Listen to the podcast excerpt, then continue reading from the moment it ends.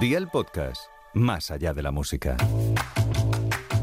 Tan importante es lo que comemos como lo que nos movemos. Un estilo de vida activo es fundamental para una buena salud y para mantener un peso saludable, pero ¿tenemos que comer de forma diferente cuando hacemos actividad física? Si hacemos deporte, ¿podemos comer lo que queramos si luego vamos a quemarlo? ¿Qué hay de cierto en eso de los famosos 10.000 pasos al día?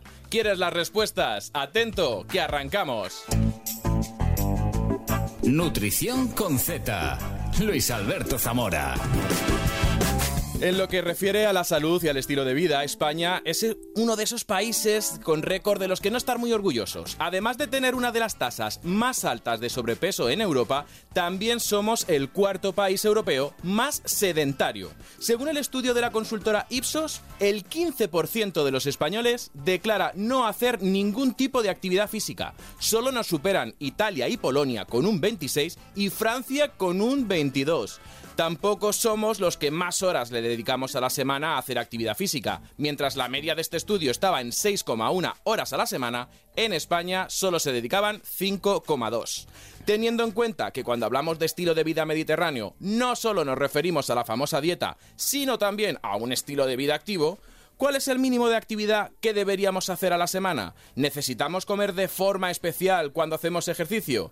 Cada vez está más claro que la clave de una vida larga y saludable no solo es lo que comemos, sino también lo que nos movemos. Y para hablar de este tema, hoy hemos invitado a Isabel Zubiaurre, presentadora, responsable del Departamento de Meteorología de la Sexta y doctora en físicas, además de una gran deportista. Isabel, bienvenida. Buenos días, gracias. O sea, esto creo que poca gente lo sabe, que además de verte en la televisión, dando ¿no? el tiempo que ha estado muy loco últimamente, eres enamorada del deporte.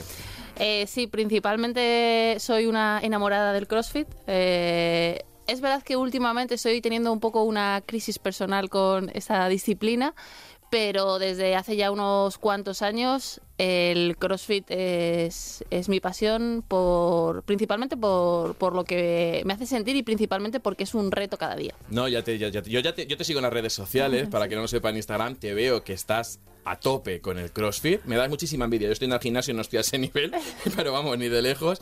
Y, y me da muchísima envidia.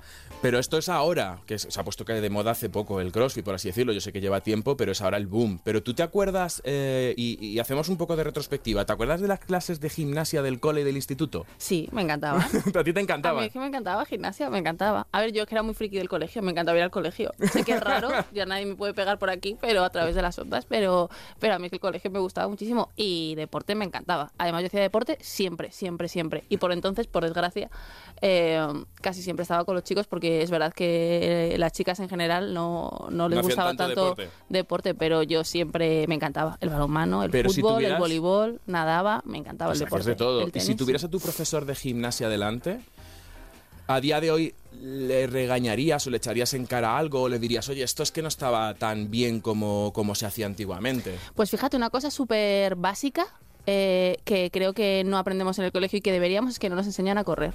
Y cuando tienes más de 30 te das cuenta de que no sabes correr, casi nadie sabe correr.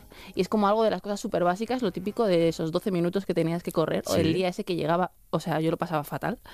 Y no te enseñan a correr. Entonces creo que hay muchas cosas básicas que no nos enseñan ni a correr, ni a activar músculos, ni, ni como, como a lo básico, ¿no? Joder, Igual que, por ejemplo, en, en cosas en clases de lengua y de literatura, creo que no nos enseñan a comunicar, casi nadie sabe No. comunicar, ni leer bien, ni lo que es una pausa, ni lo que es entonar, ni lo que es hacer una pausa ascendente y una pausa descendente y tal. Pues creo que eh, las cosas básicas que deberíamos mamar desde pequeños no las mamamos y, y, por ejemplo, en el caso del deporte hay cosas mega básicas que son de locomoción que no nos enseñan. Entonces, a mí eso me, me hubiese Si le dirías al profe, oye, esto hay que... Yo me acuerdo, fíjate, del test de Cooper, Ese. por ejemplo. Era un que, horror. que era un horror. Y, Y, que si lo hacía- llovía, más todavía. Y que lo hacía muchas veces, clase de gimnasia después del recreo, te habías comido el bocadillo o lo que Sí, te hubiera sí, hecho sí, tu sí, madre sí, y luego te cierto. ibas a correr al test de Cooper y no pasaba nada. Y con las zapatillas que fuera, ¿eh? las zapatillas de deporte está, que te Yo encima era pobre, o sea, que es que tenía unas zapatillas que eran terribles. Las o sea, que era te un horror. compraba tu madre Un horror, en, en el así tengo la supermercado.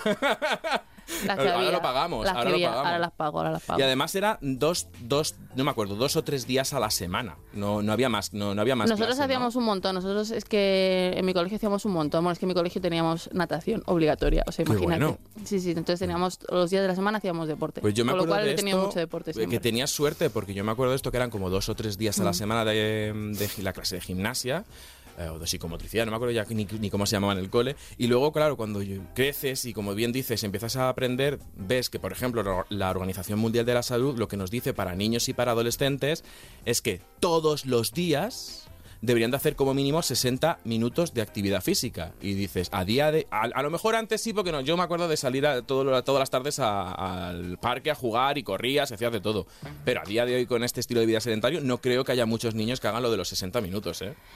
Pues posiblemente no, aunque fíjate que yo mi sensación más, porque yo en mi caso hacía más de 60 minutos al día, de hecho, o sea, no solo la clase de, que teníamos eh, con el colegio, sino que luego en extraescolares, bueno, yo hacía voleibol entonces en las, o natación, entonces en las extraescolares fines de semana incluido también hacía deporte, con lo cual al final yo sí que superaba las dos horas diarias, pero yo creo que fíjate que el problema llega más cuando pasas a los 18.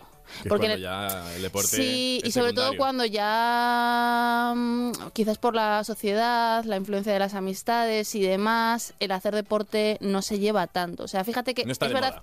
es verdad que está muy guay eh, eh, implantar desde pequeños ese amor por el deporte, pero tengo más la sensación de que luego llegada a una edad cuando pasas el colegio, cuando ya las cosas no son obligatorias, que es cuando más te dejas y no lo vuelves a retomar hasta que ya dices, joder, tengo que hacer algo con mi vida. Eso es, pues eso Entonces- es algo que hay, que hay que inculcar en casa. Decir, Sí. ojo, cuando empezamos a ser adolescentes, que te importa más salir por la puerta, eh, irte con los amigos, que hacer deporte. Claro, porque por ejemplo a lo mejor cuando eres pequeño, eh, el niño que nunca ha hecho o no le ha gustado el fútbol, o no le ha gustado lo que sea, el baloncesto, no le ha gustado un deporte de pequeño, pues parece como que es más difícil que no le guste de mayor. Pero cuando de pequeño lo has hecho y lo dejas de hacer de mayor, yo creo que eso es peor todavía. Entonces, Pero tú has hecho muchísimas cosas. Has hecho voleibol, sí, natación. pero a partir de los 18 años, mm, a ver, no digamos bajaste. que no bajé, no paré directamente, completamente. Y también porque creo que, mm, que llega un punto en el que eh, como que a la gente de cierta, a partir de cierta edad, como porque decir, cuando tú eres pequeño, pues estás en las categorías alevín, cadete, no sé qué, tal y cual, ¿no?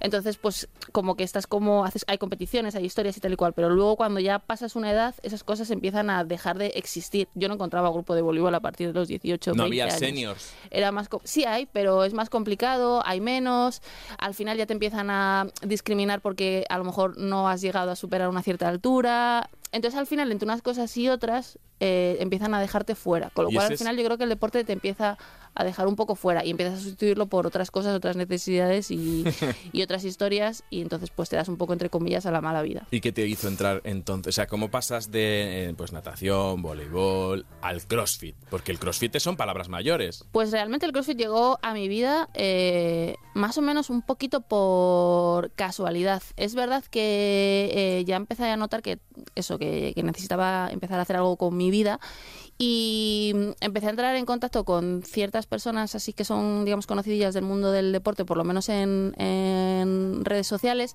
y como es pues David Marchante o Pedro Vivar, y mm, eh, sí que empecé a ver un poco el tema de, del deporte desde otro punto de vista. Y bueno, el caso que al final, entre unas cosas y otras, yo creo que cuando buscas algo y lo quieres, lo atraes, pues yo creo que lo, lo estaba buscando y llegó a mí solo.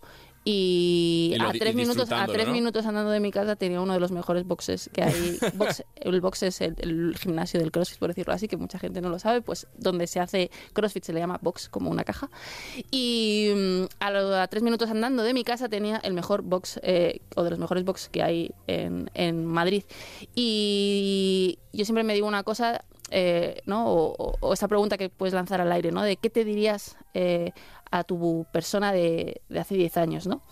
Y yo a mi persona de hace 10 años le diría, haz CrossFit. O sea, fíjate, o sea, lo recomenda es- A ver, vamos a cogerlo también con cuidado lo que voy a decir ahora.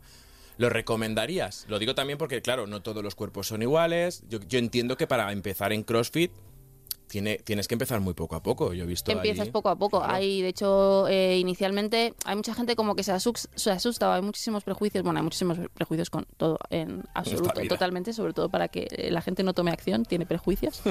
Eh, entonces, eh, um, el CrossFit es absolutamente para todos. Mi padre que con más de 60 años ha ido a hacer... ¿Hace CrossFit tu padre con iba a 60 CrossFit. años? Ahora no, porque mi padre, a pesar de que tiene ya 66 años, eh, sigue trabajando eh, y es pluriempleado, entonces pues no, no sacaba tiempo, pero eh, mi padre con más de 60 años iba a hacer CrossFit y hacía sus ejercicios de alterofilia Bueno. y hacía absolutamente todo, o sea que cualquier persona Lo puede hacer. CrossFit y sí, lo recomendamos, Eh, creo que es verdad que a lo mejor eh, tiene que empezar a modernizar ciertas cosas y ciertos aspectos porque puede ser que a la larga termine siendo quizás demasiado de impacto pero yo lo recomiendo con Pues precaución lo recomiendo. Y sobre todo sobre todo porque el CrossFit es un entrenamiento mental. Entonces es lo más guay. Realmente la droga digamos del CrossFit es que Lo que engancha. es que entrega, eh, o sea, entrena tu cabeza y te demuestra día a día que, que puedes hacer Bueno. cosas que nunca pensabas que, que- que podías. Pues ahí está la recomendación, que la gente pueda, puede empezar en el CrossFit. También es verdad que no todos los- nos tiene que gustar lo mismo, que está el No. CrossFit, que hay muchísimas cosas. Por supuesto. Y lo que sí diría, ya como profesionales, oye, oye, de 0 a 100 cuidado. Poco a poco, yo de hecho siempre recomiendo, oye, cógete un profesional que te, que te ayude, que, que te evite, lo primero lesiones y lo segundo frustraciones, porque es verdad que cuando yo voy al gimnasio, o sea, yo soy muy básico y lo que hago es cuando puedo sacar tiempo voy al gimnasio con una, una, un entrenador, una, una entrenadora que es maravillosa porque me corrige, no es estas de venga espartanos, pa-". no, es No, no. la- cuida con la espalda, cuida con las rodillas. No, pero a ver, en general, es verdad, yo he ido a varios centros de CrossFit y en el finalmente, obviamente en el que me he quedado o en el que yo empecé, creo que son de los mejores eh, centros que, que pueda haber y te corrigen. O sea, están pendientes de ti, te corrigen y hay clases de iniciación. Y si no puedes con cierto peso, empiezas sin peso. Bajas para o sea que no pasa, no pasa absolutamente, absolutamente nada. Creo que a veces el mayor daño del cuerpo es el propio ego. Sí. Y mm, por no estar levantando más o menos peso, no eres mejor, no eres peor. Lo importante es el estímulo final que sientas. Eso es. Y en el CrossFit hay clases de iniciación, igual que seguramente habrá en otro tipo de disciplinas, con lo cual, eh, si sabes elegir el lugar adecuado, eh, puedes acabar convirtiéndote físicamente en la mejor versión de, de ti mismo, que ahora se llama un montón lo de la mejor versión. Pues oye, ahí está la recomendación. Eh, por eso te hemos invitado, porque viene perfecto, porque hoy vamos a hablar de actividad física, no solamente de deporte y a estos niveles, sino de actividad física, de movernos, de la alimentación que rodea cuando hacemos deporte, si hay que hacer algo diferente o no. Pero has dicho algo para mí, y para meternos ya en el tema, algo fundamental, que es lo que notas, no solamente físicamente, sino mentalmente. Porque al final el deporte eh, es un estímulo para segregar endorfinas. Y fíjate, la Organización Mundial de la Salud dice que eh, la actividad física regular reduce los síntomas de depresión, de ansiedad, mejora la, la concentración, el aprendizaje y el bienestar en general. Y además previene enfermedades. Con lo cual casi podemos decir que no solamente por tema de peso o de figura corporal, sino incluso por estabilidad mental. Y me hace gracia lo de la concentración, que es, por ejemplo, para los estudiantes. Estamos hablando de los adolescentes. ¿Qué mejor manera que complementar los estudios con el deporte para activar esa mente? Tú, tú cuando, ya vamos a la, parte, ¿no? Al barro, vamos a meternos en el tema. Tú cuando sales de CrossFit, ¿qué notas? siempre me siento mejor. Pocas veces, salvo que algún día eh, esté, pues yo que sé, tenemos días malos, eh, esté anímicamente mal. En general, siempre, siempre me alegro de haber venido y me siento orgullosa de mí misma. Eh, ¿Te pasa esto de que me pasa a mí que... Ostras, se acerca la hora, empieza a darme pereza, porque ya- sobre todo si voy a última hora de la tarde, porque Sí, si esa primera hora de la mañana, todo el día, claro, sí, está lo o sea, sales de la televisión, llegas a casa, llegas todo el día trabajando, que no te haya tocado una filomena de esto que estás correcto. o un volcán, Un volcán, un volcán. y llegas a casa y dices son las 9 o las 8 eh, me da pereza ir, pero luego ya vas y dices, ostras, menos mal que he venido. Sí, sí, eso me pasa muchísimas, muchísimas veces. Y mm, eh, una cosa además que, que, que quería destacar es que hay ciertas, bueno, o sea, que no es para hacerle publicidad a- al CrossFit, pero... em, Pero bueno, es lo que tú practicas yo y es de lo que, yo es lo que practico hablar. y es de lo que puedo hablar. Y, y sobre todo hay un aspecto que para mí me pareció como revelador y también un poquito hacia mi persona, es que hay ciertos eh, deportes que consiguen sacarte por completo de, de tu zona de confort. Es, esta, um, es eh, aprender a vivir en la incomodidad, ¿no? que al final es lo que te hace mejor. Es como muy... Incomodidad como sinónimo como de agujeta. estoico. No, no, incomodidad de decir, Dios mío, ¿qué hago aquí? Porque estoy sufriendo de esta manera.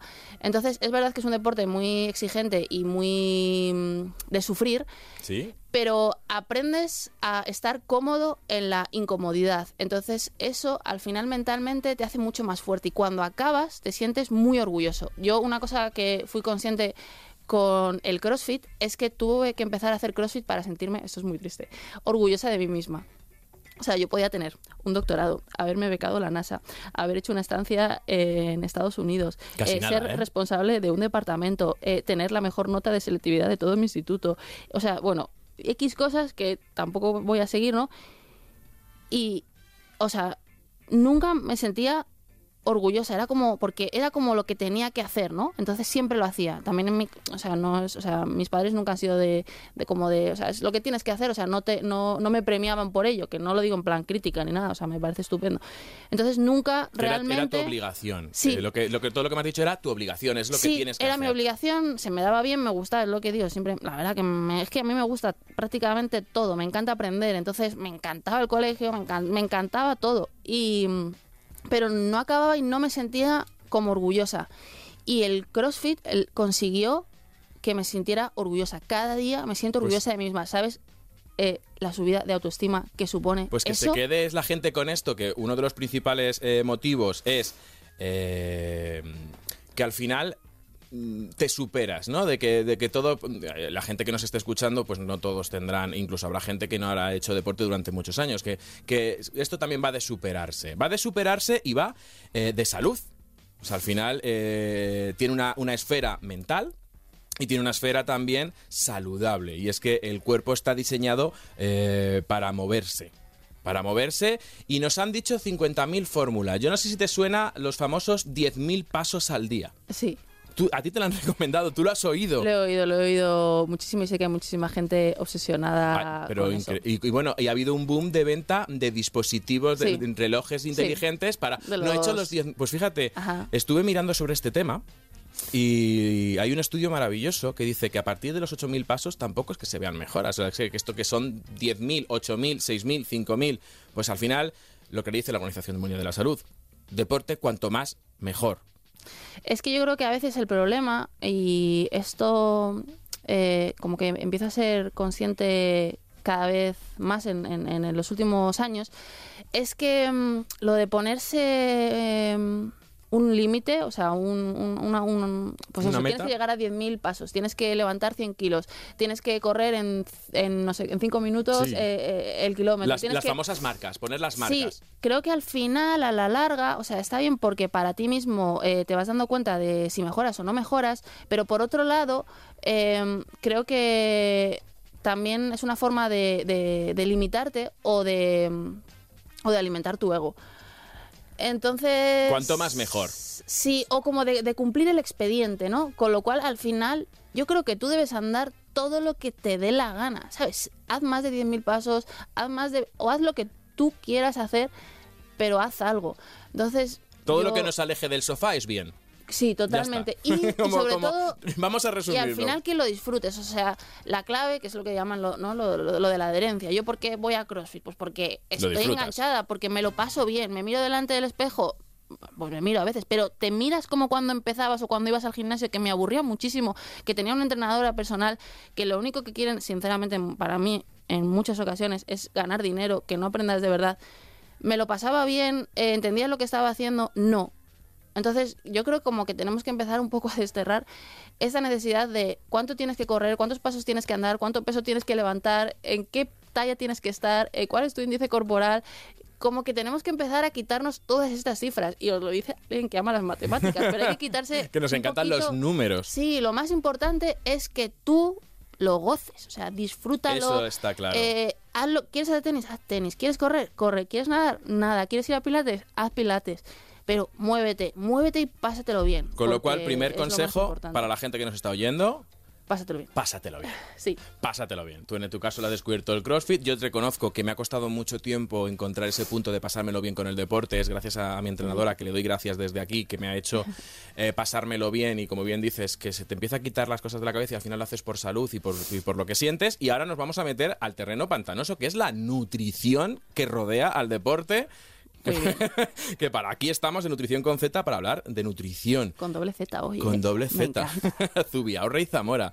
Mira, Iván, vete apuntando para la segunda temporada de podcast, doble Z. Nos hace así el gesto de que ok. Mira, eh, para mí, lo- habla- si hablamos de nutrición y hablamos de deporte, hay algo que no sé si lo has escuchado, que es eh, muy normal para la gente que, hoy nos oiga y diga, venga, voy a ponerme a hacer deporte. Al día siguiente de hacer deporte, si no haces nada, son agujetas. Y entonces siempre viene la voz lista del gimnasio. Si Hay cuñados en todas partes. En el gimnasio también hay cuñados que te dice, tómate agua con azúcar. Tú a ti te han recomendado, tómate agua con azúcar. Eso me es parece muy como viejuno. efectivamente, me parece como muy de... Sí, sí, sí, totalmente. Pues eso lo ya sigo no yendo, lo oigo. ¿eh? ¿En serio? Yo lo sigo yendo en el gimnasio. Pues yo "No, lo que oigo es que las agujetas se quitan... Uy, perdón, golpe en la mesa. Las agujetas se quitan haciendo más deporte. Claro, ¿por qué? Porque para quien no lo sepa, las agujetas son microroturas del músculo. O sea, al final tú al músculo le has, las- le has metido un, un trabajo, eh, lo has llevado a, a lo que decíamos, a, a más de lo que está acostumbrado. eh, hay, un, trabajo, hay microroturas que no pasa nada, que es al final también lo que nos duele, pero que claro, que si tú constantemente al músculo le estás eh, estimulando, pues el músculo va creciendo para saber lo que tiene que hacer. Con lo cual, también Cuidado cuando empecemos a hacer deporte, si no hemos hecho nunca deporte, poco a poco, despacio, y nos olvidamos de lo del agua con azúcar, porque eso era un mito de que decía que el ácido láctico, que eran cristales que se quedaban en el músculo, que por eso pinchaba, y si agua con azúcar, que se te quitaban. A mí no se me han quitado en la vida lo de agua con azúcar. Igual que lo de llévate que chocolate cuando haces senderismo. Ah, sí, y almendras. Y almendras. Es Entonces típico. yo de pequeño me ponía pujo. ahí, venga a tomarse almendras. Claro, yo me ponía pujo. Sí, sí, claro, decía, claro, estoy a dar cuatro paseos por el campo, una tableta para adelante. Y lo, luego, esto como, como mito primero. ¿Tú comes de forma especial antes de ir a CrossFit?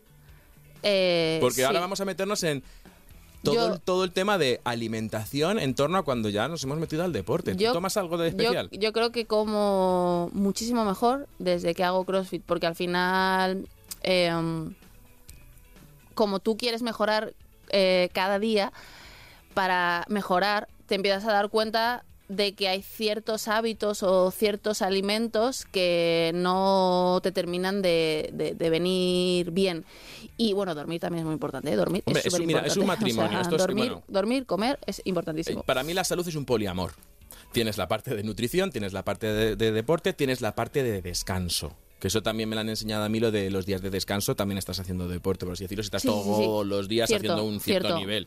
Pero yo te digo, por ejemplo, y, voy a hablar también de eso, de ya no solamente del gimnasio, de CrossFit, sino pues lo que hemos dicho, de, un día nos vamos al campo a pasear y la gente se echa comida en la mochila porque como voy a hacer un senderismo, o, qué comer antes de hacer deporte. ¿Tú comes de forma especial? Es decir, o haces algo especial antes de ir a CrossFit. Yo también he aprendido a escuchar bastante mi cuerpo. Entonces, eh, he aprendido, eh, en el caso de que tenga, por ejemplo, he aprendido que si voy a hacer deporte con cierta alta intensidad, eh, yo necesito comer, merendar, desayunar, por ejemplo, eh, dos horas antes por lo menos. Porque si no, luego ejemplo. tengo la sangre ahí y, ¿Y el flato? y me encuentro fatal.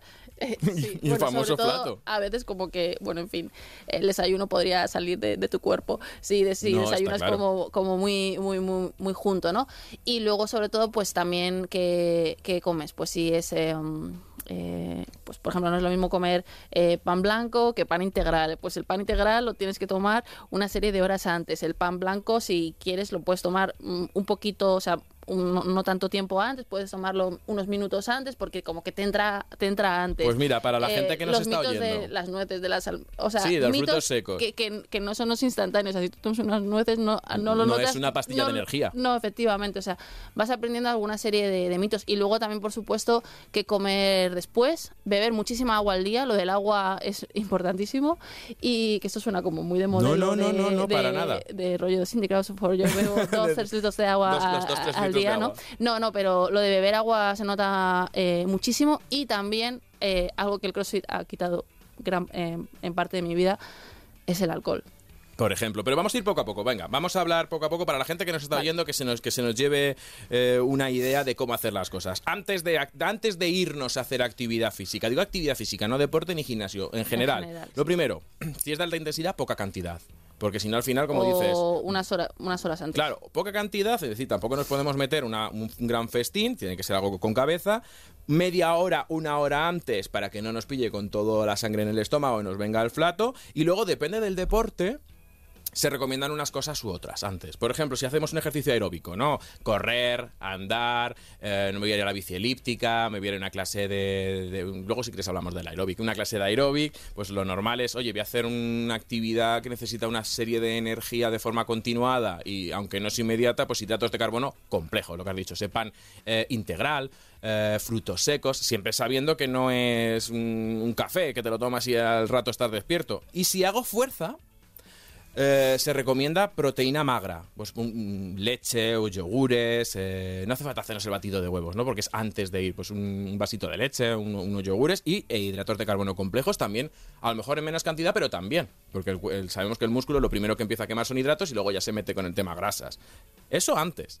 Y después, cuando sales de CrossFit, ¿Tú te tomas algo especial? Es decir, pues me como esto, me, me hago una ensalada, no lo sé, después de ir a CrossFit. Eh, una ensalada. Eh, en general, eh, lo que. A ver, yo no, no soy experta en nutrición. Yo aprendo de, de los nutricionistas y de lo que te recomiendan. Y en el caso del CrossFit, que es alta intensidad, lo que te recomiendan es que tomes eh, algo de proteína y algo de, de hidratos de carbono.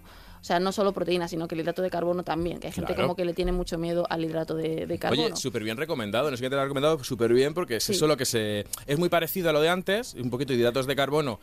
A ver, entendamos hidratos de carbono, que no se trata de comerme una napolitana de chocolate, se trata de meter fruta, verdura, Sí, eh, legumbres. Sí, el pan blanco o por ejemplo a veces también te puedes hacer batidos con leche de proteínas y, y, mm, eh, ay, eh, harina de garbanzo. Por ejemplo. Por ejemplo, o sea, hay cosas que... Yo es verdad que harinas refinadas, aunque hagamos deporte, ah, siempre integrales. Es que somos, somos, somos demasiado refinados. Siempre integrales, que además mm, te va, te va a evitar ese pico de azúcar, ese pico de glucosa que es totalmente innecesario y perfectamente lo de la proteína magra, ¿no? Proteína, pues eso, la de la carne, la de la legumbre, la de los huevos, la de la leche. Eh, es decir, que. Y, está, y es verdad que la gente tiene miedo a los hidratos de carbono, pero es que al, al músculo luego hay que recargarle de glucógeno, que es un hidrato de carbono. Entonces, Sí. después de hacer deporte hay que recargarle. Sí, de hecho eso me lo explicaron muy bien, que si no lo recargas con los hidratos de carbono justamente después, más adelante tu cuerpo te lo va a pedir, te lo va a pedir de una forma de la cual a lo mejor te puedes arrepentir. Exacto. Con lo cual, al final, todos los hidratos de carbono que te tienes que meter en el momento que te lo tienes que meter tienen una función y la tienen luego a, a largo plazo. Entonces, eh, es la combinación eh, de proteína y de, de hidrato de carbono que, que hay que hacer, que hay que tomar supuestamente, o eso dicen, yo no soy experta, después de entrenar. Pues bueno, bueno, espero que te lleves, lo haces muy bien. O sea, hemos hecho un repaso, lo has hecho muy bien. Pero es verdad que has dicho una cosa bastante importante, que es el tema de los mitos en la alimentación. ¿no? Es decir, sobre todo en los mitos de la alimentación eh, y el deporte. Para no caer en mitos y en mentiras cuando se trata de comer, lo mejor es estar bien informado, con fuentes fiables. Por eso, y hemos hablado de ella, hoy te invito a... Un vaso de ciencia. Un vaso de ciencia es un blog del Instituto Puleva de Nutrición que invita a autores del mundo de la ciencia y de la alimentación a escribir sobre diferentes temas para poner la evidencia científica al alcance de todo el público. Podemos visitarlo en www.blog.institutopulevanutrición.es. Y en relación con nuestro tema, he encontrado un artículo muy interesante del doctor eh, José Manuel Fernández sobre las siete claves para evitar eh, muertes prematuras por enfermedad cardiovascular. En este eh, artículo, el autor revisa la evidencia actual y el papel de los médicos en de la atención primaria en la prevención de enfermedades cardiovasculares y nos da unas claves muy claras. El primero, seguir un patrón de alimentación mediterránea, incluyendo cereales integrales, frutas, verduras cada día y así también los frutos secos que no se nos olviden. Aumentar el consumo de alimentos ricos en omega 3, como puede ser el pescado azul, las nueces o alimentos enriquecidos. Consumir ocasionalmente carnes rojas y productos procesados, así como azúcares refinados. Controlar nuestros niveles de tensión arterial, glucosa y colesterol, así también el peso y el perímetro de la cintura. Por supuesto, evitar el consumo de tabaco y alcohol. Y atentos que viene con el tema realizar como mínimo 150 minutos semanales de actividad física evitando en todo lo posible el sedentarismo. Además, incluyendo ejercicios de fuerza al menos dos días a la semana. Está claro que la salud cardiovascular también pasa por una buena alimentación y la actividad física. ¿Tú haces ejercicios de fuerza? En CrossFit. Sí, Pregunta de perogrullo. Hacemos muchísima, muchísima fuerza. Eh, um, o sea que yo, yo todas esas creo que todas las ¿Lo haces todo? incluso lo, lo sobrepaso. Sí, sí, al final es verdad que mm, la gente tiene mucho miedo a- al tema de, de los kilos, a de levantar mucha, mucho peso. Y creo que de nuevo es otro límite que te pone cierta persona que te dice no tienes por qué levantar 100 kilos. Pues si yo hago 5 repes de peso muerto con 90 kilos, pues hazlo. Si puedes hacerlo, hazlo. Si tienes la técnica, hazlo. Entonces... Importante la em, técnica, ¿eh? que yo he visto la levan- técnica- levantar sí, peso sí, en el sí, no, no, gimnasio no, que le la decía técnica- en 10 años tienes un un problema de espalda. Sí, sí, totalmente. Entonces, sí, la fuerza, en el caso de las mujeres, eh, yo creo que todavía hay muchos prejuicios, muchos clichés y, Como que y es algo levantar que hay peso que es cosa de hombres. ¿Tú crees que aún sigue el imaginario Eh, de está que... mucho hay yo creo que en este caso hay como muchísimos mitos al igual que con la con la nutrición. De hecho esta semana me lo han dicho varias veces. Eh, pues por ejemplo es verdad que, que, mm, además se me, se me nota y se empieza a notar en pantalla yo por ejemplo es verdad que con el CrossFit y sin quererlo eh, pues estoy empezando a ganar un volumen de brazo bastante considerable al final pues las mujeres en la parte superior tenemos menos grasa con lo cual la zona de arriba aparte que Se marca más. ve se marca más, entonces se ve más y, y está todo como más, más voluminoso. Entonces, eh, yo sí que recibo como muchos comentarios, es verdad, de, de gente que, que no, no levanta mucho peso, que, que, que va al gimnasio y que no, no levanta mucho peso, que no lo digo que sea ni bien ni mal. Y me dicen, es que a ti te gusta ese tipo de cuerpo. Y es como... Pues a lo mejor Primero no. me están diciendo como que no les gusta el mío, pero bueno, no me importa. Pero por otro lado, no es que a mí me guste ese cuerpo, yo me he puesto así sin quererlo. O sea, yo lo que hago es hacer deporte. Y acabo con esos brazos pues porque hago deporte, pero no busco eso. Entonces el problema es como que hay muchísimas mujeres todavía hoy día que piensan que por levantar peso te pones como muy tocho. Cuando uno depende primero de tu morfología. Hay gente que es endomorfa, hay gente que es mesomorfa. O sea, hay gente que tiene diferente es. tipo de cuerpo y hay gente que consigue muscular y definir más que otras. Después, la nutrición, lo que comes. O sea, lo que comes es importantísimo. Es que lo que comes es casi lo más importante. Por eso estamos aquí. Por eso estamos aquí, sí, sí, totalmente. O sea, al final tú te pones también más o menos grande en función de lo que comes. Si tú eh, regulas tu alimentación, no te tienes por qué poner ni tocha, ni tocho, ni nada, ni... O sea, Vamos, que te han dicho una gran decir, burrada esto de... de- Sí, de- pero de- por desgracia, en el caso de las mujeres sigue estando muy, muy, muy, muy, muy presente. Creo que tenemos como muchos límites mentales y muchas cosas que nos hacen pequeños. Yo no sé de verdad por qué tenemos esas cosas. Joder, vuela y sé lo más grande que puedas. Levanta todos los kilos que puedas, ¿sabes? Que puedes levantar un coche, levanta el coche. Y- y gózatelo, levanta el- del- Yo veo chicas que están delgadas. eh, Y que tiene muchísima fuerza. y tiene una fuerza espectacular porque sus fibras se activan. Y a lo mejor yo estoy menos delgada y no lo hago. ¿Por qué? Porque mis fibras no se activan. O sea, es que hay tantos mitos o hay tanta gente que piensa que te vas a hacer daño, que tal. Entonces, en el caso de las mujeres tenemos muchísimos, muchísimos mitos y, y muchísimas cosas que sanar en la cabeza y que nos mete la, la sociedad y que, y que yo quiero que acabemos con, que con ello. Pero ya principalmente porque es que nadie nos tiene que decir lo que tenemos Eso que hacer. es, Yo- hay que quitar esa burrada lo primero, esa, esa burrada de, Que de nadie te corte vas, las claro, alas. y que vas a un gimnasio y está la burrada de que tiene- parece que los chicos tienen que estar en la zona de peso libre, en las pesas, y las chicas tienen que estar en las clases de aeróbic y en la cinta de correr. Esa es una burrada. Y hablando de burradas, ¿cuál es la mayor burrada? Con la alimentación que tú has oído en, en el deporte, que te han dicho, que has- no, no te digo en CrossFit, cuando ibas al gimnasio o donde sea, ¿cuál es- cuál- si te pregunto cuál es la mayor burrada que has escuchado, ¿cuál crees que puede ser? A ver, creo que, la, es que no he escuchado, hombre, obviamente aparte de la gente que se meta cosas que no son Que legales. eso, lo- lo- y lo aparte que es súper peligroso Sí, sí, sí. también el tema de los anabolizantes. Intentando quitar ese tipo de, de cosas, yo creo que, que, que el, eh, Pues tienes muchísima suerte porque yo a mi alrededor, o sea, yo es de verdad, cua- tú imagi- a lo mejor es que soy nutricionista y entonces en cuanto estás haciendo deporte y ves al lado una conversación de qué están comiendo, qué no están, es que se me revuelve el alma, ¿no? De- Desde La- kilos de arroz blanco, Sí, la... es que yo creo que realmente al final influye mucho tu, tu entorno y, y mi entorno social, la mayoría hace deporte, entonces se cuida muchísimo, muchísimo su alimentación. La gente que no hace deporte, eh, para mí el, el mayor eh, mito y la, para mí la mayor burrada es lo de solo comer verduras. Por ejemplo, Eh, no, la gente no, eh, para adelgazar no come nada de proteínas. Las proteínas nada.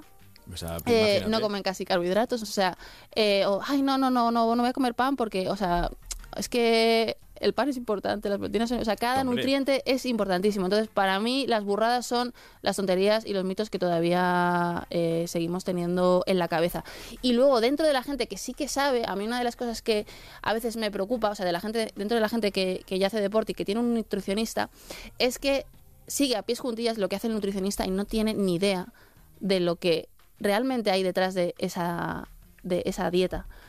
Que es a veces un poquito algo como que, que me preocupa un poco porque porque al final te termina afectando mentalmente. O sea, yo lo veo. De yo que- no, de que porque la no. dieta sea muy claro, porque hay gente que empieza ¿o a qué te que- que- refieres? claro, que no va a actos sociales, que, Ah. que, que como, como que si se sale de, de sus de su, de viven- su desayuno, de su comida, de su de y tal. para su Sí, dieta y por y para su deporte. Y si se salen de ellos, se sienten mal, porque sienten como que lo descontrolan. O sea, para mí uno de los mayores problemas, que para mí es una burrada, quizás no de contenido, sino eh, más me- De forma, ¿no? mental, sí, es que mm, mucha gente utiliza la comida para controlar su vida, eh, sea del tipo de Uy, trastorno eso, que eso sea. huele a trastorno de la conducta alimentaria, eso huele a autorexia, vigorexia. o, o no lo sé, o simplemente una forma de tú eh, sentir Que tu vida tiene, o de que tu, efectivamente, o de que tu vida tiene, tiene un orden y tiene un sentido y tiene un propósito. Entonces, creo que hay muchísimos nutricionistas, y de hecho muy conocidos, que eh, llevan dietas a muchas personas, pero no les explican eh, por qué te tienes que tomar salmón después de un día que entrenas muchísimo. No te dicen, no, porque tiene mucho omega y es que el omega es muy importante. No te lo explican, porque creo que a veces como que no interesa que el paciente aprenda, porque cuando aprendes dejas de necesitar al nutricionista. Que es, es, un- es uno de los objetivos de un nutricionista. Ojo, el, Eh, nutricion- el bueno, objetivo. yo creo que hay nutricionistas que su objetivo es bueno, vivir. luego ya profesionalmente Lo- cada uno que lo, haga entiendo, como pero quiera. esa parte, la parte que yo veo de gente que hace deporte y de que si se sale de la dieta su vida se descontrola, esa parte mental, fíjate que a veces es la que más me preocupa por encima de los que solo comen verdura o de los que no comen carbohidrato, porque al final dentro de lo que cabe, los otros pues a lo mejor eh, tienen es, es ignorancia, entonces ent- cuando tú les enseñes pues se les va a quitar, pero la gente que eh, utiliza la comida para controlar todo eso es lo que más me preocupa y me preocupa mucho por parte de los nutricionistas que no tienen esa parte divulgativa que realmente quieren que su paciente aprenda. Pues varias cosas, varias cosas. Uno, que el objetivo de un nutricionista es que tu paciente te deje de necesitar, es decir, que Creo tú, que en- o sea, el nutricionista tiene que educar, ¿no? no solamente hacemos una dieta, te llevas el folio, lo pegas y lo sigues a pies juntillas, lo he dicho muy bien, hay que educar. Y dos, eh, las burradas, cuidado con ellas. Para mí, fíjate, la mayor burrada está con el agua con la hidratación. Es decir, que yo cuando voy a, yo te digo, lo, lo poquito deporte que hago, gimnasio, pádel y poco más me da tiempo en esta vida, y, y- y sobre todo en pádel, que voy y digo, pero ¿dónde tenéis la botella de agua? O sea, si, Ah. si la mayor. la- la- la- lo primero que tienes que aprender cuando vas a hacer actividad física, no te digo alta competición, ¿eh? actividad física, aunque sea salir a, a andar por el barrio, es llevarte una botella de agua. La pauta de hidratación, por favor. Es decir, aquello que decíamos antes de salir a hacer la actividad física, media hora antes, un, uno o dos vasos de agua, prepara, hidrata el cuerpo porque vas a sudar. Cada 15. y Ojo con esto, durante la actividad física cada 15 minutos un sorbo, porque tú has estado sudando, has estado transpirando, entonces para que no el cuerpo no llegue a un estado de casi deshidratación que te, que te cueste e incluso te limite y una vez que termines a demanda, pues ya has terminado tu actividad, pues bebes. Ese para mí es la- esa para mí es la mayor burrada. En el gimnasio parece que sí, porque según llegas al gimnasio lo primero que te dicen es te tienes que traer tu toalla, te tienes que traer tu botella de agua, luego mm, que bebas o no bebas ya es problema tuyo, pero que se nos quede esto en la cabeza y, y- y- y disfrutar lo que hemos dicho. Pero eh, es que fíjate, el agua es la mejor. Ah, hemos hablado de pastillas de estas que no, que te dan energía. Pues la mejor manera de que tú tengas la, la energía a tope es el agua. Y que muchas veces te pasa eso, que no bebes agua. De hecho, uno de los motivos por los que yo he dejado de, de beber alcohol, a ver, esto sé que suena fatal, pero eh, de, de- de beber alcohol, o por ejemplo, si me tomo una cerveza, la tomo cero, mm, o sea, es raro, o sea, ya en general tomo muy poco, eh, es porque luego el cuerpo está deshidratado. Entonces tú, eh, Con lo un cual, al sábado- día siguiente CrossFit, o sea, una un resaca sa- en CrossFit no la bueno, quiero, ¿eh? antes.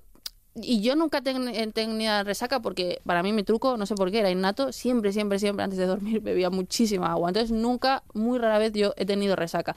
Pero tu cuerpo da igual, sí que lo nota. Tu cuerpo físicamente por dentro, aunque mental, aunque la cabeza no te duela, aunque tal, no, tal y cual. en Está- fin, los- está- los el cuerpo efectos, no está bien. Tu cuerpo no está bien. Y tú el lunes cuando vas a entrenar dices, joder, ¿qué me pasa? Y es el agua. Entonces yo me empecé a dar cuenta de que hay cierta alimentación y entre ellas, por supuesto, el alcohol, es que te genera una deshidratación muy importante que luego a la hora de hacer ejercicio, sea el que sea, vayas a esquiar, vayas a jugar al tenis, vayas a andar, te pasa, o estés en el trabajo, factura, simplemente te pasa factura. muchísima factura, con lo cual yo siempre llevo, siempre, siempre llevo mi botella de agua, por favor, plástico no. Y sí, por favor, plástico Seamos no. sostenibles, Es seamos fácil, sanos y favor. sostenibles. Es que cada vez que veo una botella de plástico no lo entiendo. Eh, pues el agua creo que, que te salva la vida. Fundamental. O sea, si vamos a hacer lo que hagamos, y esto ya que se lo lleven también escrito hoy en la frente la gente, agua. Es la mejor ayuda, eh, lo que llaman ayudas ergogénicas, es decir, para que tu, que tu cuerpo tenga como la máxima energía al hacer eh, el deporte. Y hablando de, de- de ayudas al deporte, ¿el mundo batidos de proteínas que te rodea o no te rodea? Porque yo en el gimnasio, o sea, vivo rodeado de, de batidos de proteínas, de, de todos los sabores, de todos los colores y demás. Ojo, yo lo tomo.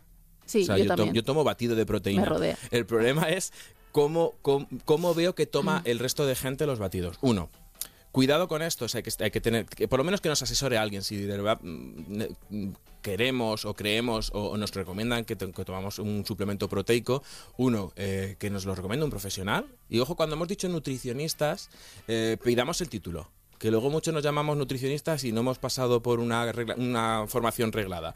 Eh, cuidado porque afecta al riñón las proteínas. O sea, tú cuando miras un... Y, os, invito a que lo hagáis, cuando os hacéis un análisis de orina y veis eh, el análisis, pone proteínas negativo. El riñón se encarga de que tú no pierdas proteínas. El riñón recupera esas proteínas. Claro, si tú a ese riñón eh, le estás metiendo sobrecargas de proteína porque todos los días te tomas tu pedazo de batido, al final estás haciendo que el riñón trabaje más. ¿Qué pasa con esto a lo largo del tiempo? Que puede fallar el riñón. Con lo cual, cuando yo veo esos batidos de proteínas enormes y gente que veo todos los días en gimnasio que se toma uno al entrar, uno durante y uno después, digo, vamos a ver que el español, de media, ya tomamos el doble de proteínas de la que se recomienda. ¿En serio? O sea, la, la dieta actu- no la dieta mediterránea, que es la aspiracional, la que, de- la que debemos hacer, sino la que hacemos actualmente en España, cuando tú miras los estudios dices, es que comemos el 200% de la proteína recomendada por una persona normal, que no que hace una actividad Pues moderada. yo pensaba que la mayoría de la gente, y de hecho por lo que veo en la gente, lo que más eh, toman de nutrientes es carbohidratos. Carbohidratos seguido de qué? De carne. España es un país carnívoro y Ay, hemos por tenido un debate increíble. La carne, también somos un país de comer muchísimo huevo y aparte que... eh, fíjate que parece ser, si nos metemos en la idiosincrasia de la familia española media, si no comes carne parece que si no has comido. Y esto ya es para otro, para otro episodio, hablamos del vegetarianismo bueno, yo, si yo- queréis. yo es que no tomo carne, entonces por eso, te iba a pero, es- decir. pero es verdad que, que a mí se me dan vende por todos muchísima lados. carne. Yo, es ver, a ver, al final uno tiene que intentar, es que es lo que digo, lo importante cuando tú sigues una, una dieta o no la sigues, yo por ejemplo ahora mismo no, no tengo ninguna dieta, es que tú sepas cuánto debes comer de cada cosa. Y si haces deporte, pues eh, el doble de tu peso corporal, bueno, las- esas reglas, las o reglas hay. 1,5, o si no lo haces, pues debes tomar tantos, por lo menos debes tomar ciertos gramos. Entonces tú debes echar al final tus cuentas y decir, venga, va, si yo me tomo este batido, cuando me lo tomo también es importante, me he tomado desayuno de huevos, he tomado no sé qué, tú tienes que ir haciendo tus cuentas para saber cuántos gramos al día tomas de proteína. No es tan difícil realmente, porque luego una vez que te acostumbras, eh, ya sabes que por la mañana tienes que tomar esto, a media mañana tal, lo que tú quieras, pero Sí, al pero final esto tú te lo nivel, distribuyes. pero esto tu, tu nivel es que su, tu nivel es muy pro, es decir, pero, pero, para no una es, pero no es pero, pero no es difícil. o sea es pro pero porque he querido o sea la Sí, cuestión sí. lo importante es que uno quiera al final abrir los ojos si tú quieres abrir los ojos es que tienes tanta información que es que tú puedes aprender y puedes empezar a comer bien solo. Y lo mejor de todo es que llega un punto que es que eh, ya solo comes así, comes así porque quieres, no es que estés a dieta, es que comes así porque te sientes Porque has aprendido a comer. porque has aprendido a Has comer. cambiado tus hábitos. Sí. Que no estoy a dieta, he cambiado mis hábitos. O, por ejemplo, yo al final hay cosas que aprendes, ¿no? De, de- al final, a lo largo del día tú tienes que tomar carbohidratos. Pues si hago más deporte, pues ese día tomo, por ejemplo, pasta. Pero si no lo voy a hacer, pues tomo legumbres, porque tiene eh, menos carbohidratos. O sea, al final tú vas aprendiendo qué debes comer en función de la actividad física que vayas a hacer cada día y también el número de proteínas, la cantidad de de proteínas que tengas que, que tomar cada día. Yo no estoy en contra de los batidos de proteína, me No, no, parece no, perfecto. Sabiéndolos utilizar, son perfectos. De hecho, de, hecho, hay una ventana anabólica que es. Ah, sí. eh, se pensaba que era media hora después de hacer actividad física. Luego se ha visto por los estudios que son hasta cinco horas. Es decir, que Ah. cuando tú estimulas al, al músculo, el músculo es más receptivo a recoger esa proteína y generar músculo. ¿no? Lo que decíamos, la alimentación influye. Pero te has metido en esta pregunta que te voy a hacer tú solita dentro de la boca del lobo, que estás hablando de lo que comes, lo que no comes, si haces deporte y no haces deporte. Pero. Vamos a hacer momento confesión aquí, que casi no nos escucha nadie. Vale. ¿Te permites más caprichos cuando has ido a hacer ejercicio? Es decir, ese alimento que dices, no, No. es para todo el día. O sea, eres recta, es decir, Yo ni chocolate. No, no, sí, sí, sí, sí, pero quiero decir que a lo mejor me, me pego caprichos y ese día no hago deporte. o sea, que te da igual el deporte. que si, si te no. quieres dar un capricho, te lo das. Yo he aprendido a escuchar mi cuerpo, a no sentirme culpable por lo que como. Y, es y no, o sea, no me gusta nada la gente que dice, bueno, ahora voy al gimnasio para quemarlo. No, ahí está siendo un problema, estás siendo esclavo de tus actos. No seas Y nunca esclavo de tus ojo actos. con eso de voy al gimnasio a quemarlo. Sí, por varios esa motivos. frase es como, uf, me mata. Por varios motivos. Uno, tú tienes que hacer actividad física y el, y el podcast de, de hoy de Nutrición con Z es para que todo el mundo se levante del sofá, que escuche este podcast mientras se está moviendo. Pero ojo con esto, porque el quemarlo eh, tiene diferentes problemas. Uno, ¿cómo lo estás quemando? No es lo mismo la- el ejercicio aeróbico que el ejercicio de fuerza. No es lo mismo un ejercicio que otro. Por ejemplo, un ejercicio aeróbico como es correr, tú quemas calorías mientras corres. Cuando paras de correr, paras de, que, de quemar calorías. Con lo cual, eh, Con el crossfit eso no pasa. Claro, es ahí a donde voy. ¿Por qué? Porque CrossFit es España, fuerza. tenéis que pagarme. ¿eh? Por favor, un sponsor para. Zubi ya de su box de CrossFit. Y tráete aquí a tu profesor que un día tenemos que hacer uno ya solo de CrossFit. Maravilloso. Cuando hacemos ejercicios de, fu- de fuerza, tú quemas mientras haces ejercicio y después, ¿por qué? Para que la gente lo sepa, porque eh, como cada vez tienes más músculo, el músculo es uno de los órganos que más gasta simplemente por estar vivo. O sea, simplemente por tener músculo eh, gastas más calorías que si no lo tienes. Lo que llamamos los nutricionistas, que nos tiene que dar igual a, pie de calle, pero lo que llamamos tasa metabólica basal, lo que gasta tu cuerpo por el hecho de estar vivo. Claro, también esa es la diferencia cuando decías, los hombres eh, tienen que comer más calorías que las mujeres. Bueno, por la composición corporal, tradicionalmente el hombre ti- tiende a tener más músculo que la mujer. Luego ya vemos que no, porque en la sociedad actual vemos mujeres que tienen muchísimo más músculo que, la mitad de los hombres que yo conozco porque están anclados en el sofá con la Play. Y luego, eh, no sé si has calculado alguna vez cuántos minutos de ejercicio tienes que hacer para No. quemar algo. Pues Es es, que ah, ahí hay engaño. No, no, es que ahí hay engaño. Por ejemplo, según la Universidad de Harvard, una persona de 70 kilos, cada 30 minutos, o sea, o 30 minutos de aquagym, solo quemas 149 kilocalorías. Sí, sí, es que es un desastre, es un desastre. es que por eso te digo, es que de verdad, por favor, de, que pereza eh, estar eh, con, con ese tipo de, de- de cosas, de necesidad de cumplir el expediente. Dejemos de cumplir el expediente, es nuestro tiempo libre. Vivimos el tiempo que vivimos, que a lo mejor mañana nos pilla un camión. Disfruta, haz un ejercicio que te lo pases bien y que disfrutes. ¿Quién más da que sea media hora? Es que yo cuando digo esas cosas, te lo Se- juro se te que pone la piel de es que gallina. me, me da- me dan como, como, como Los unos, siete males. uno- es que sí, sí, totalmente. Me dan, me dan los siete males. O cuando vamos a esquiar y la gente se pone el reloj y dice, he quemado 800 calorías. Es que no es verdad. Pero encima el reloj, va mal. Es que, pero, pero es que encima los relojes miden mal. O sea, ¿qué más Entonces ahora ya sensible. me voy a comer no He sé qué. tocado fibra sensible, ¿esto te, Ay, te altera? Sí, sí, me altera, me altera, pero ¿sabes por qué me altera? Porque me doy cuenta de lo poco inteligentes que somos y de lo poco informados que estamos. Pues mira, te voy a pedir que en esta última parte del podcast que juegues conmigo. Hemos preparado una sección eh, exclusiva para ti Ah, qué bien. y que se llama... Calorías a contrarreloj. Pues mira, hablando de este tema, de cuando hacemos nuestros cálculos de cuánto tiempo tengo que correr, cuánto tiempo tengo que hacer algo porque me he comido esto, ¿no? La gente que va al gimnasio casi para permitirse caprichos. Entonces, las instrucciones son muy sencillas de este juego. Te voy a dar, eh, o te voy a decir un alimento, un deporte o una actividad física y tienes que adivinar cuánto tiempo necesitamos para quemar las calorías que aporta ese alimento. Es casi como el 1, 2, 3. Flipa. Flipa. Perfecto. Esto es eh, una encerrona, yo lo sé. Total. Pero por ejemplo, donut de chocolate tiene unas 271 kilocalorías. ¿Cuánto tiempo de aquagym, que me encanta el aquagym, tienes que hacer para quemar un donut de chocolate?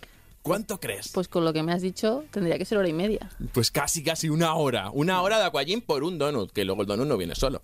Yo no sé tú, yo cuando me doy capricho ya en el donut, me pongo mi batito, me pongo mis cosas, porque oye, ya que te das un homenaje, te lo das. O sea que cuando la gente dice, no, luego hago de parte, estás una hora haciendo aquagym por un donut, ¿y cuántas veces te, te- no te comes dos? Mira, una hamburguesa doble con queso y caminar ligero. ¿Cuánto tiempo tengo que estar caminando ligero? O sea, un- tampoco correr, ¿eh? Una cosita así de caminar ligero para quemar esa hamburguesa doble con queso. Dos horas. Casi, pues lo tiene. está, está, está genial. Una hora y 45 minutos, son 550 kilocalorías. Casi dos horas para quemar solo la hamburguesa, que tú seguramente no te habrás comprado el que me está oyendo la hamburguesa, sino las patatas fritas, el refresco, esperemos que sin azúcar, y además luego el postre. O sea, que te habrás hecho el pack completo. Cierto. O sea, para la gente que no lo sepa, un menú de este estilo de, de hamburguesería llega a tener hasta 1500 kilocalorías en el menú. Casi lo que tienes que comer al día. Oye, lo estás haciendo súper bien. ¡Yupi! Oye, tres porciones de pizza, cuatro quesos y correr. Que es como, eh, eh, es lo, lo mítico de voy a adelgazar, me pongo a correr. O he comido esto, ah, luego salgo a correr. Pues tres, por- tres porciones, ¿eh? De pizza, cuatro quesos. ¿Cuánto tengo que correr? Sí. ¿A qué ritmo? Bueno, un ritmo ligero tampoco somos profesionales, tampoco somos... Hombre, una hora La- lo que llama... Una hora fácil. Una hora fácil, lo que llamaba un amigo mío el trote cochinero. hasta de que- Una hora mínimo seguro. Hora y media. Sí. Hora y media corriendo para tres trozos de pizza mediana. No tiene que ser una pizza familiar. Con lo cual, estamos viendo que esto de esta estrategia de ah, luego lo quemo. ah, cuidado. que no compensa, que es no que no compensa. Y por último.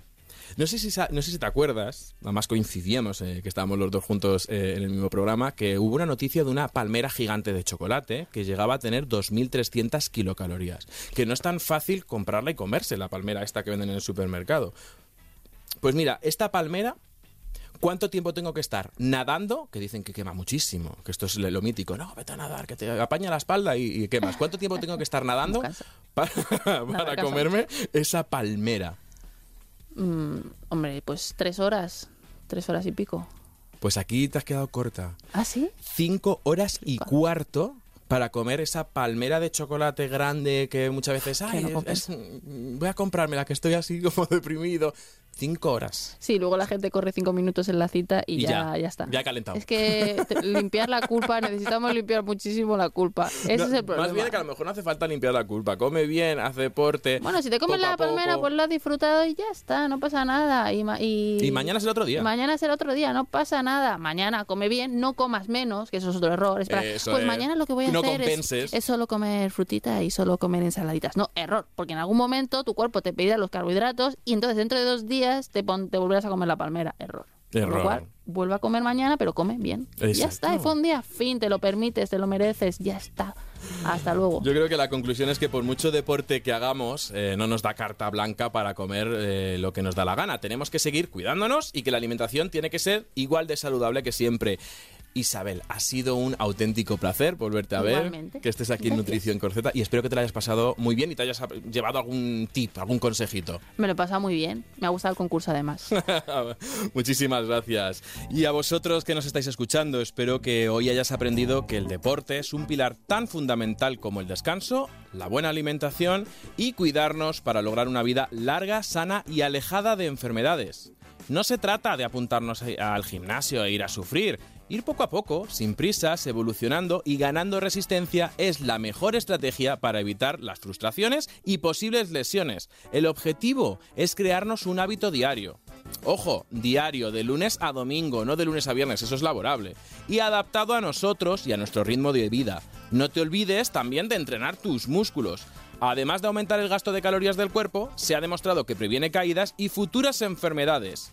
No es solo cosa de hombres o de jóvenes. La Organización Mundial de la Salud lo recomienda incluso para personas mayores de 65 años. La pérdida de peso es una consecuencia. Cuando comemos de forma adecuada y además hacemos actividad física, es cuando perdemos peso. No te lo plantees esto del ejercicio solo para conseguir esto. Es una inversión en salud. Como tampoco es una carta blanca para comer lo que queramos. La alimentación, cuando hacemos ejercicio, tiene que ser igual de saludable que siempre. Solo los deportistas de alta competición necesitan hacer dietas especiales. Pero para nosotros, con lo que comemos, bien planteado, es más que suficiente. Por lo tanto, huye de barritas, batidos o polvos que te prometen mejorar tu rendimiento o lograr resultados con menos esfuerzo. El ejercicio físico se mejora cuando eres constante.